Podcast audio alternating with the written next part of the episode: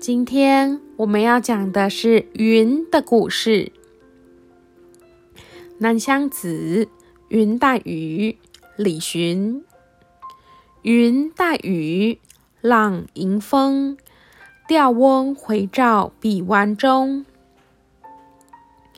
夏天的雨说来就来，冷热气流相交，一朵云彩飘过来，夹着雨，带着风。江面上早就不见钓鱼翁。米字格上的字是甲骨文的“云”字，两相对比，左图中篆文的“云”字更凸显出云的流动性，像是气流舒卷的样子；而现代汉字更多了“雨”的意思，